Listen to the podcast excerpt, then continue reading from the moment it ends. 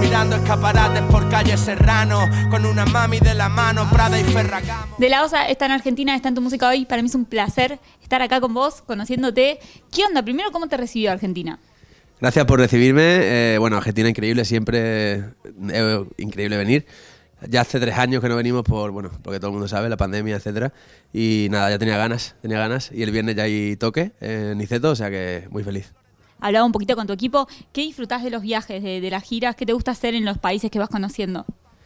Bueno, empaparme de cada, de cada sitio e intentar como eh, comer la comida que se come, hacer las cosas que se hacen y bueno, que, que me enseñen las tradiciones y las cosas. De Argentina, de Buenos Aires en concreto ya conocía, pero, pero siempre me gusta juntarme con la gente de aquí y, y nada, y sentir lo que se siente aquí, todo. Lo decías vos eh, al principio de la nota, se viene un gran show este viernes en Niceto. ¿Y cómo te preparas para ese show? Bueno, eh, la verdad que en cuanto a show lo llevamos bastante, bastante mascado. Llevamos una gira en España bastante prolífera, hemos llenado casi todos los sitios donde hemos ido. El otro día estuvimos tocando también en un sitio bastante, 14.000 personas, fue una locura. Y nada, o sea, en los shows voy como pez dentro del agua, eh, sale todo bien, estoy tranquilo, eh, con ganas siempre. Venís de una gira agotada y acá agotaste también. ¿Eso, el- ¿Ese tipo de resultados te va sorprendiendo? ¿O decís, bueno, ya está, ya, ya sé que hay un público ahí que está esperando mi música, que me está esperando a mí? No, no creas, o sea, eh, no se da nada por sentado. Es verdad que la, bueno, la música cada vez se escucha más, por suerte, cada vez hay más gente que nos sigue. Pero siempre que llenamos un sitio, pues súper agradecido y, y se vibra, o sea, se vibra y se siente y, y me, me emociono casi siempre. O sea que nada, el viernes seguro que me emociono fijo. ¿Cómo, qué, estás sintiendo cuando estás ahí arriba? Recién me decías, es, es fijo que me emociono. Eh, ¿Cómo vivís el show? ¿Cómo se vive la previa? ¿Cómo se vive el estar ahí arriba? ¿Y cómo se vive el, el bajarse del escenario? La previa no me suele gustar porque siempre tengo ganas como de que ya empiece. Una vez que empiezo ya no hay, no hay vuelta atrás y, y hay siempre confianza. Con Kido en el escenario me siento, bueno, eh, amparado. Y en los shows ya te digo que, que siento confianza y más si el público está entregado, que en Argentina va a pasar 100% porque el público argentino es, es superior. Eh, pero nada, confianza y, y conexión, una conexión muy grande, la verdad. ¿Con qué nos vamos a encontrar nosotros como público ese viernes a la noche? Bueno, un show bastante, bastante guapo. eh, tiene eh, una progresión que hemos estudiado en cuanto a canciones, el orden, eh, las visuales, está todo bastante bien cuidado. Eh, musicalmente también hay bastante eh, trucos. Tenemos, tenemos algo guay, tenemos algo guay. ¿Cuánto te involucras en toda esa parte? Sé que te gusta mucho la realización audiovisual, que, que tenías la idea de, por ejemplo, dirigir cine. ¿Sos de meterte en las visuales, en lo que es la puesta? Sí, esta vez eh, se ha encargado un director creativo que se llama Emilio, que nos está ayudando en el proyecto, eh, junto a otro chico que hace las 3D y hace todas las parafernalias. Pero bueno, sí nos involucramos, eh, siempre estamos opinando y, y apoyando y bueno, soltando nuestras ideas y nada, en lo que se pueda siempre estamos nosotros también dirigiendo por algún lado. Están en mi redil, no fue por moda ni por talapil. Pido chelada y cochinita pipi. Tenemos que hablar también de Santo, que salió hace unas semanas nada más. ¿Cómo viviste ese lanzamiento? Bueno, era un tema que tenía bastante ganas de sacar. eh, es el primero del EP que, que estamos eh, por estrenar en julio aproximadamente.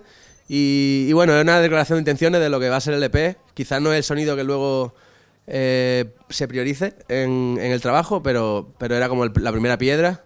Quería como decir un par de cosas que, que hacían preludio a lo que luego vendría y, y nada, yo creo que es un tema que eh, quedó buenísimo eh, por parte de Kido, de todos los implicados, eh, bueno, eh, quedó increíble. ¿Cuesta elegir ese primer tema para, para empezar a presentar un trabajo? Bueno, eh, en este caso creo que era este el más rap, el más... eh, donde se decía más data, eh, se ponían como las cosas sobre la mesa y, y creo que era el idóneo, o sea que no había otro. Me gustaría que nos metamos un poco en el EP que se viene para vos. Eh, ¿Cómo fue el trabajo? Bueno, eh, ya te digo, el EP va a ser algo... Vamos a sacar un EP y luego estamos trabajando en un álbum. El álbum quizá tenga una carga emocional más grande, va a ser algo más de mi vida, más personal, pero, pero este álbum es como fresco. Eh, allá en España es verano ahora, está entrando justo, eh, estamos en, mayo, casi a finales, y queremos hacer un álbum que suene en los carros, que la gente se lo, se lo vacile, que sea como liviano, que sea fresco y, y va a ser un poco como más ligero. Es un EP como ligero, de música buena y de temas que hemos estado haciendo. Es la primera vez que tengo la oportunidad de entrevistarte, así que me, gustaría meterme un poco en el proceso de cómo, cómo nacen tus canciones. ¿Cómo, cómo se da? Bueno, yo soy un artista que le da muchas vueltas a las cosas, demasiadas quizás, a veces. Eh, hacemos muchos proyectos, empezamos muchas demos y, ya viendo las demos pues vamos eligiendo la que tiene futuro, la que no, la que vamos desarrollando y la que, la que se queda la que se queda a medias tintas. Y nada, un poco todo se basa en- en la intuición. O sea, si algo no. El oído de repente no hace algo, la, la terminamos, si no se queda, eh, ya te digo, se queda por el camino. ¿Y cuáles son esas cosas que te llevan a querer escribir una canción, a, a componer? Bueno, depende mucho de la música. eh, bueno, hay veces que, que, que viene antes la letra que la música, hay veces que el- los acordes, eh, el proceso musical es lo que me seduce a mí a, a hablar de una cosa u otra. Y, y ya te digo, no hay una norma eh, concreta porque va dependiendo, pero normalmente son los acordes y, y- y la música lo que, me, lo que me seduce a mí. ¿Y siempre tiene que ver con cosas que te pasan? ¿Con historias personales o con cosas que vas viendo y viviendo? Realmente sí, casi siempre sí. eh, hablo mucho de. Ya te digo, mi música para mí es como. Mi música es un timeline de, de mi vida y de la gente que me rodea. Y suelo hablar de mí y de, lo, de, de la experiencia de la gente cercana. Casi siempre, casi, casi siempre. ¿Cuándo te diste cuenta que, que podías hacer canciones? Que podías contar tu vida, lo que te pasaba o lo que veías a través de una canción. No recuerdo el momento exacto, pero como de muy pequeño. eh, Sentí como que el rap en concreto era una música que para mí era accesible, porque, bueno, eh, podías pillar cualquier beat y rapear de lo que vivías en ese momento, o de, o de las cosas que te- se te venían, y, y fue el medio que elegí, pero, pero ya te digo. No hay un momento concreto, pero, pero siempre había una llamada ahí a expresarme, e incluso también, con- como decía antes, con el cine, con, con cualquier cosa de visual, siempre me, me llamó. Yo creo que por mi padre también, que es artista, y como que siempre se expresó y, y eso me lo, me lo educó de alguna forma. Y nada, me llamaba la atención y, y para adelante.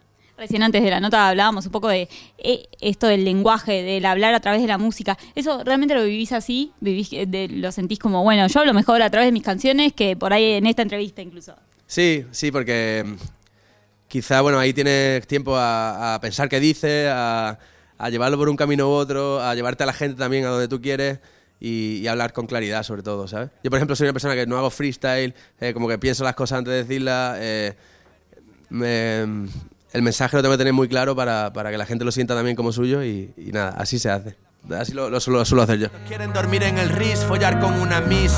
El pana por el que morís, mañana te Hablábamos un poco de los shows, hablábamos de la composición. ¿Cuál es el proceso eh, que más disfrutás dentro de tu carrera? ¿Es el momento del escenario, del vivo? ¿Es el momento de estar en un estudio creando? Yo creo que soy muy de vivo, o sea, me gustan mucho los shows, la, la sensación esta de, de, bueno, ya una vez que sabes lo que tienes que hacer, la gente vibra con tus temas, eh, ese, eh, ahí como voy regalado, voy muy regalado, pero el proceso en el estudio es cuando ya se acaba el tema, para mí, cuando digo, eh, temón, temón porque yo soy de, de sufrirlo mucho, si tengo un tema como a media, le doy demasiadas vueltas, a veces que no duermo bien, no sé, soy muy obsesivo en ese sentido, y cuando, cuando está acabado y decimos esto es un hit, es cuando lo disfruto de verdad. ¿Y en qué te fijas, por ejemplo, para hacer una colaboración con un artista? ¿Qué tiene que tener un artista para que tengas ganas de meterte en un estudio con él, a hacer música, a, a trabajar en alguna composición? Primero que me guste su música, obviamente, que como que me haga vibrar o que crea que... Hay artistas que me gusta su música y sin embargo no, no haría nada con ellos porque creo que no, no compartimos una misma línea o, o que no pegamos, entonces no, no esfuerzo esa situación. Pero, pero primero que me guste su música, que la vea acorde con la mía y, segundo que, que- que haya feeling, eso siempre. Primero conocer al artista o al artista en cuestión, eh, compartir un poco, ponernos referencias, eh, hacer una sesión de estudio primero liviana, eh, donde, se, donde se ponen cosas en común y luego ya la cosa va saliendo sola. O sea, ya una vez que yo con el artista o la artista hay feeling, ya lo demás no se puede parar, como va solo. ¿Cómo fue con Nicky, por ejemplo? Un poco así. O sea, yo sé que con Nicky había un sentimiento de admiración mutuo. A Nicky le gustaban mis canciones antiguas, a mí me gustaba mucho la música que estaba haciendo en el momento.